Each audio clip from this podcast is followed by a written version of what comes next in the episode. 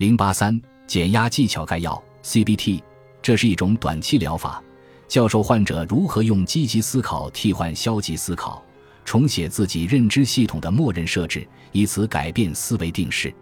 该疗法的积极、长期效果见于史蒂夫·科尔的热图和长期幸存者的纵向研究中。冥想，十多年来，我们的朋友茉莉每天都以练习自己设计的身心运动迎接新的一天。该运动改自加拿大康复之旅项目，他每天坚持练习，将前一天的压力清除干净，给自己一个清空的轻松状态。他的练习兼顾放松、想象和冥想。不过，莫里直言，他为自己量身定制的视觉影像法并非适用所有人。重要的是要找到一种适合自己的放松方式，并且要能够每天坚持练习。深度腹式呼吸法。可以非常正式的练习，也可以在需要驱走应激激素时匆匆练习，以便为身体充氧，带来平静之感。只需要做几次深呼吸，清理腹中的呼吸，如此便能够让我们感到踏实，关注当前。当我们处于不可避免的压力困境时，这点尤其重要。太极和气功，做运动的同时练习冥想和呼吸。可以同时关注身体和精神，放松身心。我曾做过一项关于气功影响的临床研究，参与对象是将近一百名正在接受放疗的中国乳腺癌患者。研究显示，练习气功的患者与对照组患者相比，抑郁和疲乏感更弱，总体生活质量更高。其效果与认知行为疗法及其他减压技术一样，对我们有长期益处。瑜伽，我的祖母万达斯卡拉维利是一位传奇式的瑜伽大师，她晚年才开始练习瑜伽。我曾为了学习瑜伽和她一起生活了一年，因此我亲身体会了瑜伽的治愈力量。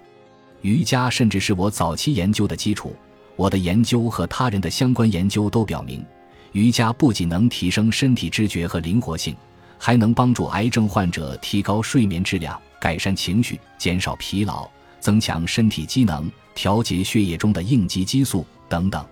在更深层次，瑜伽能帮助我们发现生病的经历有何意义，并帮助我们改变生活。祖母曾告诉我，“Stai attento”，这句意大利语可翻译为两种意思：小心或专注。很多人认为，这位意大利祖母的意思是第一种，宠爱孙子时说的小心。但他的意思显然是第二种。今天我们用的术语是注意，但是祖母万达的意思是深入生活中的各个方面。瑜伽能让我们变得更加专注。祖母在其著作《唤醒脊柱：瑜伽带来健康、活力和能量》中写道：“瑜伽是一种动态的过程，每时每刻都在变化。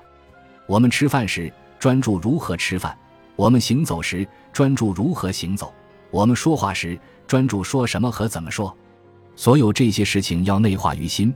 我们都要满腔热忱，兴趣满满，走进大自然，走到户外，体验一下阳光洒在肌肤上的感觉。大自然是最伟大的治愈师，最温存的伴侣。花点时间去户外，专心致志地走一走，看一看，这是送给自己的治愈礼物。即便与自然世界接触不多。也会对我们的健康和幸福大有裨益。本集播放完毕，感谢您的收听，喜欢请订阅加关注，主页有更多精彩内容。